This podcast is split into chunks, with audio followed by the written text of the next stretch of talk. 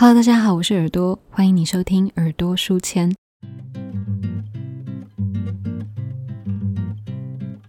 今天来跟大家介绍这一本书呢，我真的非常喜欢。之前呢有在 Live 介绍过这本书，叫做《创意电力公司》，副标题是我如何打造皮克斯动画。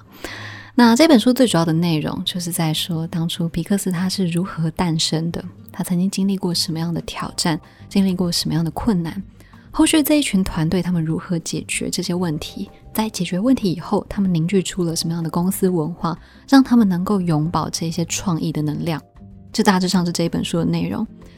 那除了刚刚讲的这些内容以外呢，我还非常喜欢它的一个特点，就是不知道大家知不知道，其实皮克斯的董事最一开始是贾伯斯，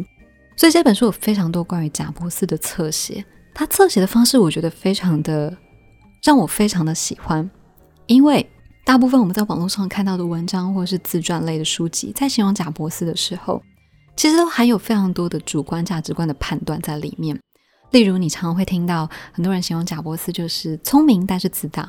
或者是他说他很有执行力，但同时也咄咄逼人。你会听到这样子的形容词，但形容词就是一个主观的，就是一种价值观输出啊。那对读者来讲，其实是没有办法判断究竟这是不是事实的，因为它并不客观。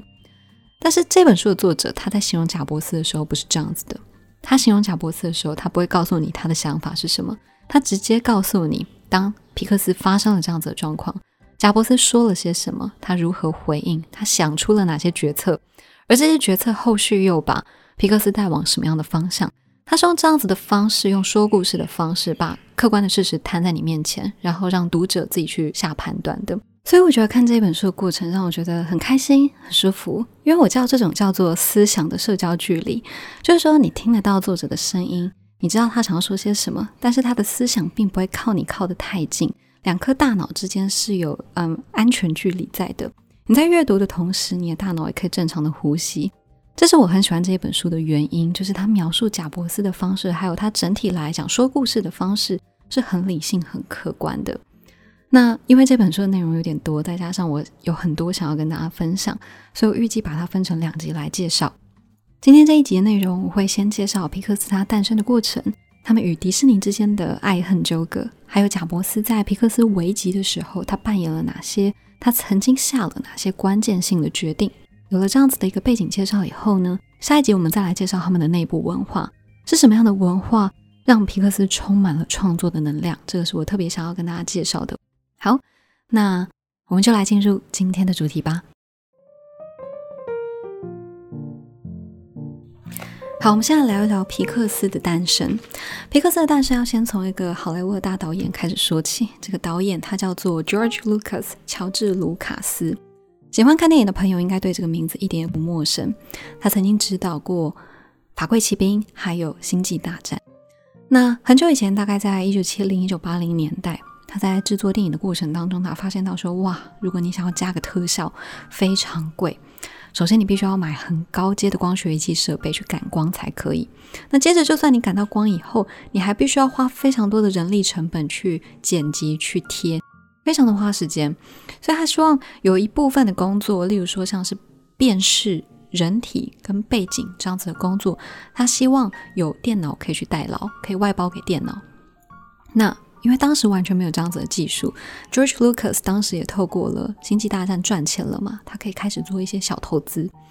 所以他就决定在他们公司底下成立了一个部门，他就找了非常多的高阶的电脑动画的人才来。这当中就包括我们这本书的作者 Ed Catmull，他找 Ed 来当主管，然后这个团队的首要任务就是想办法去开发出蓝屏 P 图这样子的效果，就像是嗯，假设有一个人他趴在床上，你想办法把他 P 到海里面，这是他们首要任务，开发这样子的技术。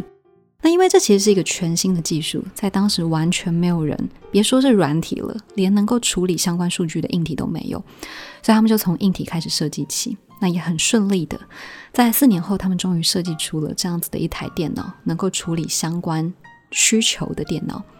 那因为这台电脑主要的功能就是做图像的侦测，所以他们就把 pixel 再加上 radar 这两个名词结合在一起，为这一台电脑命名，叫它 Pixar，这是皮克斯的由来。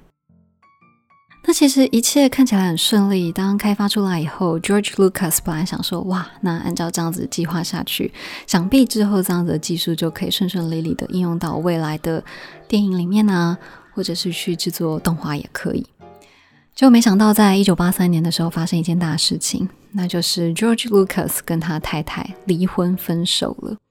通常听到“离婚”这两个字，接着伴随的下一个关键字就是分财产。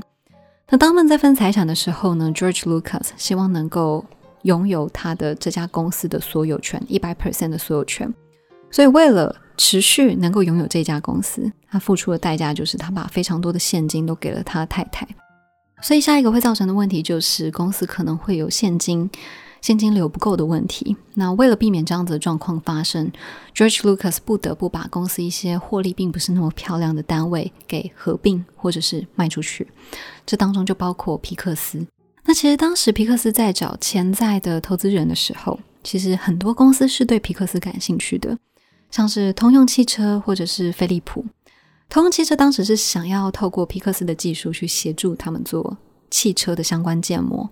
那飞利浦的话是希望透过皮克斯的相关技术去开发医疗影像的政策。讲到这里，你会发现，其实每一家公司都有自己的如意算盘。他们并不是直接要把皮克斯的技术拿去做对接，只是做一些很相对的部分应用而已。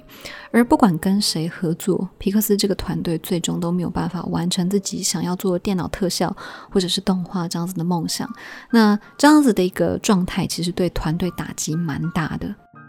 结果在这个时候呢，贾伯斯出现了。他会出现是因为当时。嗯，Ad 身边有一个友人跟贾伯斯说：“如果你对于那种很创新、很前端的事情感兴趣的话，你真的可以到皮克斯来看看，他们在做的事情真的非常的酷。因为皮克斯当时他们做的就是想办法做电影特效，还没有人研发出来的电影特效，还有他们能够做出一点点用电脑做出来的动画，这在当时是完全没有人做得到的事情。所以贾伯斯就很感兴趣，来到他们的工作室看。那。当时贾布斯一出现的时候，Ad 就写出了他的心声。他这样子说：“他说，当这个人出现的时候，你就知道他不是那一种会让你带着他导览的那一种人，他是会主动出击的那一种人。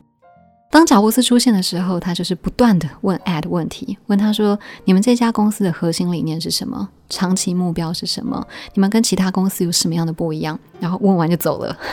留下很错愕的 Ad。这是他们的第一次见面。”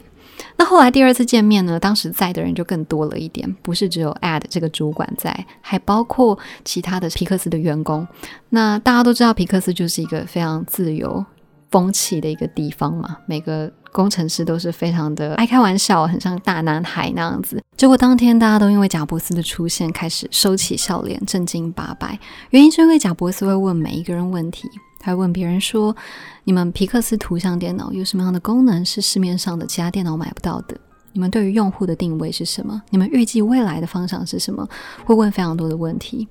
那当时 Ad 当然对于这样子的一个行为，他有自己的一个想法，他没有说出来。但是他说，在过了很久以后，在他跟贾伯斯相处更久以后，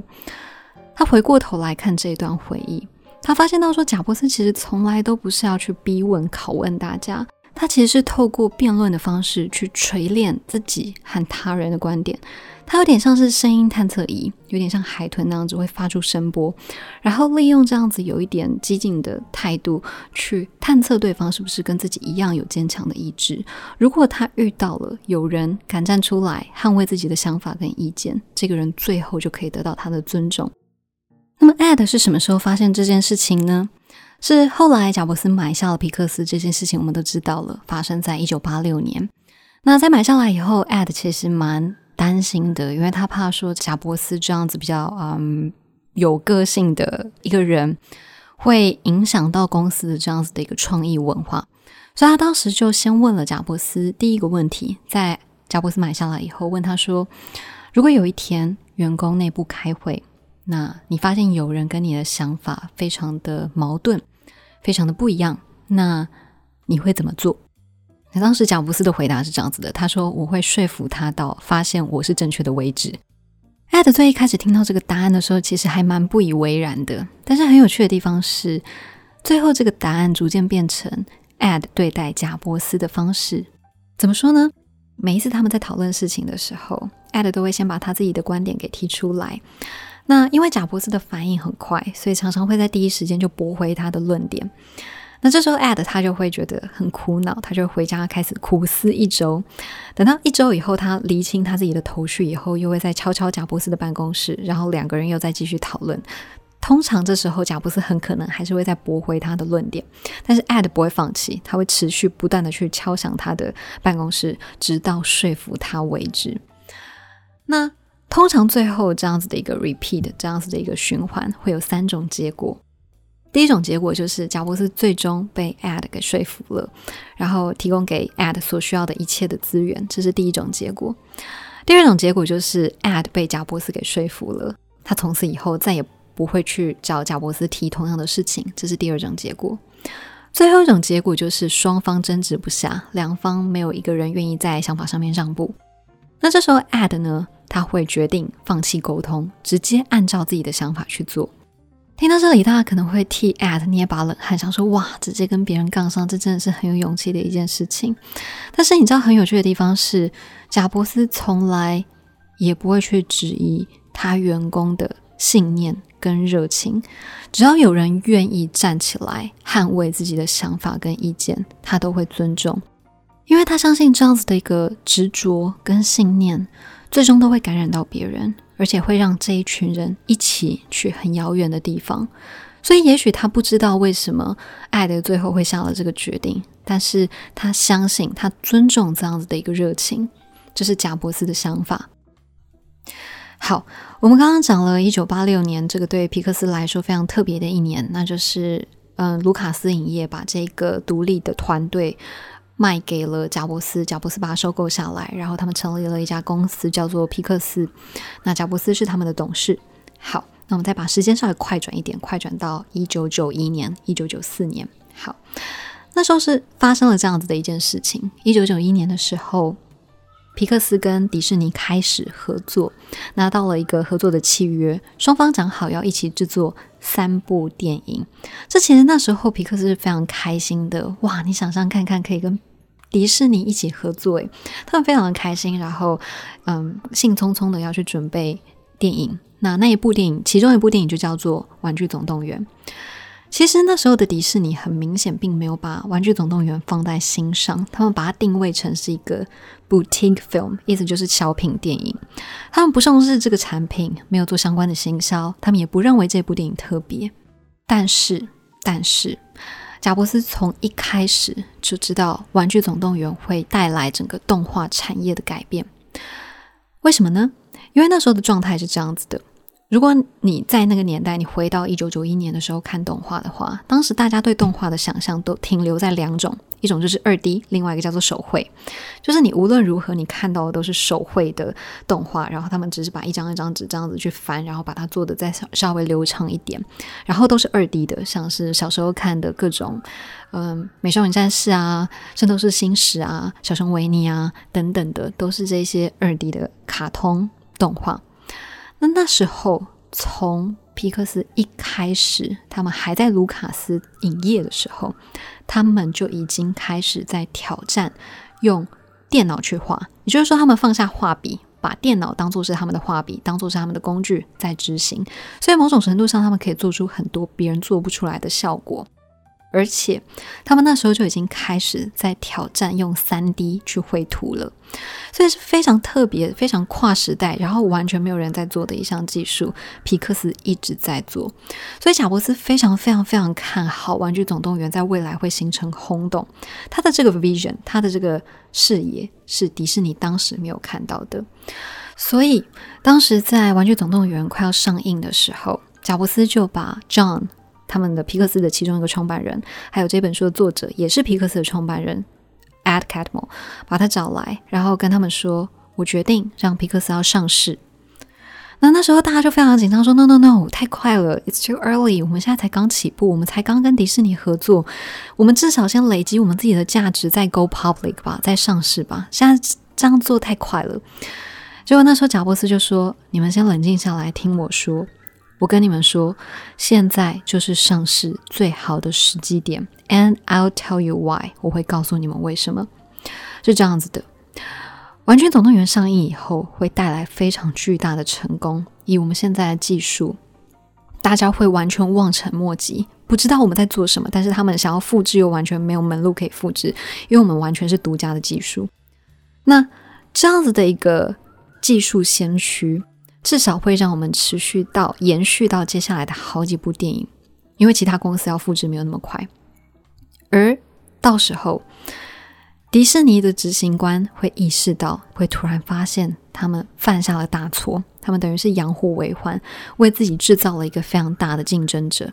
因为按照合约，皮克斯跟迪士尼只要再制制作两部电影，就可以独立去制片了。而这两部电影都已经在当时都已经制作中了，所以很快就可以结束了。那到时候皮克斯就可以单飞，你可以这样子理解。那等到《玩具总动员》上映。迪士尼会发现到他们犯了这个错，他们会试着要去重拟这个合约，想办法让皮克斯以合伙人的身份绑在自己的身边。当这样子的状况发生，当我们要重拟合约的时候，我希望皮克斯能够至少拿到五十 percent 的利润。那我们来稍微比较一下，就是他原本一九九一年他们定的那个合约，皮克斯是拿五 percent，也就是说，像是《玩具总动员》这样子的一部电影，皮克斯只拿得到五 percent。好，那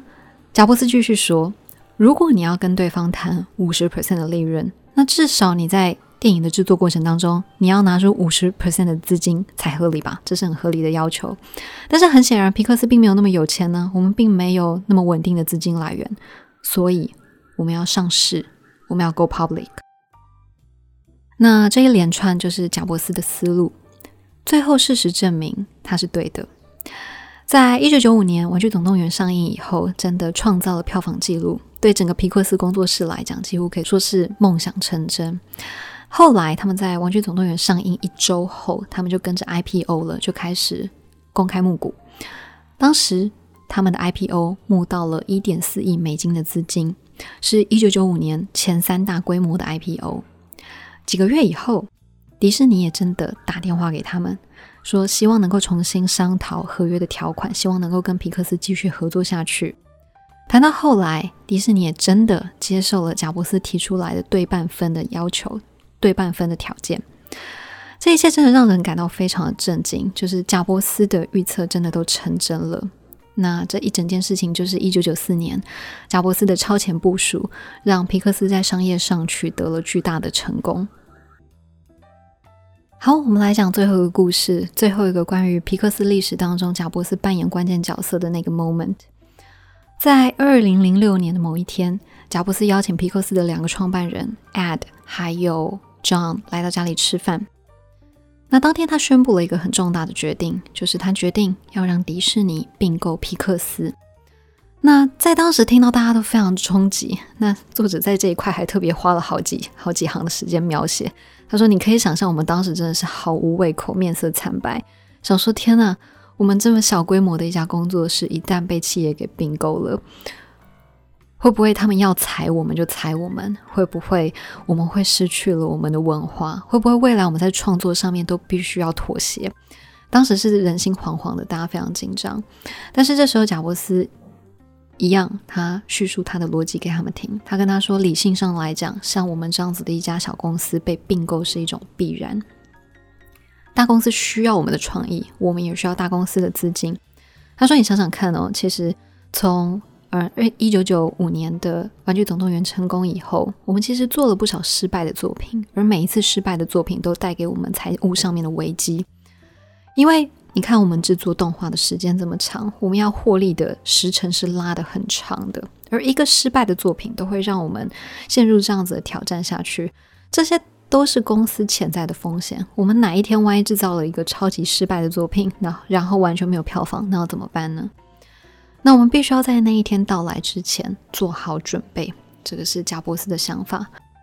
那在前阵子，迪士尼的确有向皮克斯提出并购这样子的一个提案。因为在这几年合作下来，迪士尼也慢慢意识到皮克斯的重要性，还有潜在的威胁性。如果他们不把皮克斯给收购下来的话，迪士尼也坐立难安。那对皮克斯来讲，也就像刚刚讲的，当你今天只产出了一个不是那么稳定的作品的时候，财务上面也会承担不必要的风险。那为了要摆脱这样子的生存危机，其实像大公司靠行是有必要的。那也因为基于贾伯斯这样子的一个想法，所以最后在二零零六年的一月，迪士尼公司最后用七十四亿美金的价格对皮克斯工作室进行收购。但这不是一次普通的收购哦，贾伯斯其实为皮克斯谈到了相对不错的条件。当时为了避免两家公司在收购以后会产生不必要的竞争跟内斗，因为你想想看，一家大公司，一间小公司，各自有自己御用的导演、御用的绘师，那有个自己各自的故事部门、制作部门、动画部门。那当并购以后，听谁的？用谁的导演？用谁的绘师？你几乎可以想见，在并购以后是一定会产生一场腥风血雨的。所以贾博士预见了这样子的状况，他也知道大家的隐忧、担忧是什么。所以他在一开始谈条件的时候，就要求迪士尼必须要让皮克斯的两位创办人，也就是 Ed Catmull 还有 John，要让他们担任负责人。这不只是为了确保作品在产出的过程当中能够一致跟稳定，更重要的是让皮克斯在并购以后，确定说他们仍然能够保有他们自己的主导权，也间接的让他们能够保有自己的传统跟创意。不影响到他们未来的创作能量，我觉得就这这一点来看，其实贾伯斯功不可没。事后事实也证明，这桩收购其实是正确的，至少对观众来说是正确的，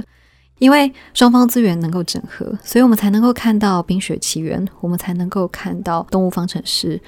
《Inside Out》、脑筋急转弯这样子美好的电影出现在我们面前。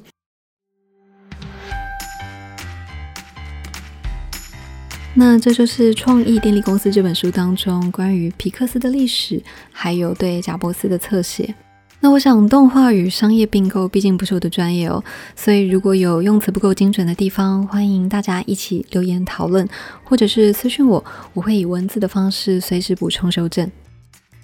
最后，想要小小工商一下自己的 Podcast，《耳朵书签》是一个介绍高分书籍的节目。我们会挑选在 Great 四分以上，以及在豆瓣八分以上的书籍，希望透过我们的声音整理，能够把有趣、新颖、优质的想法传达出去。但是这样子的整理是相对耗费时间跟心力的，所以如果你喜欢这样子的分享，欢迎点选下面的 Patreon 连接赞助我们，P A T R E O N Patreon。赞助者除了能在第一时间收听到高分书籍的 Podcast 以外，还能额外收听到最新的外语新书介绍。好，那这就是今天的分享，谢谢你们的收听，我们下次再见。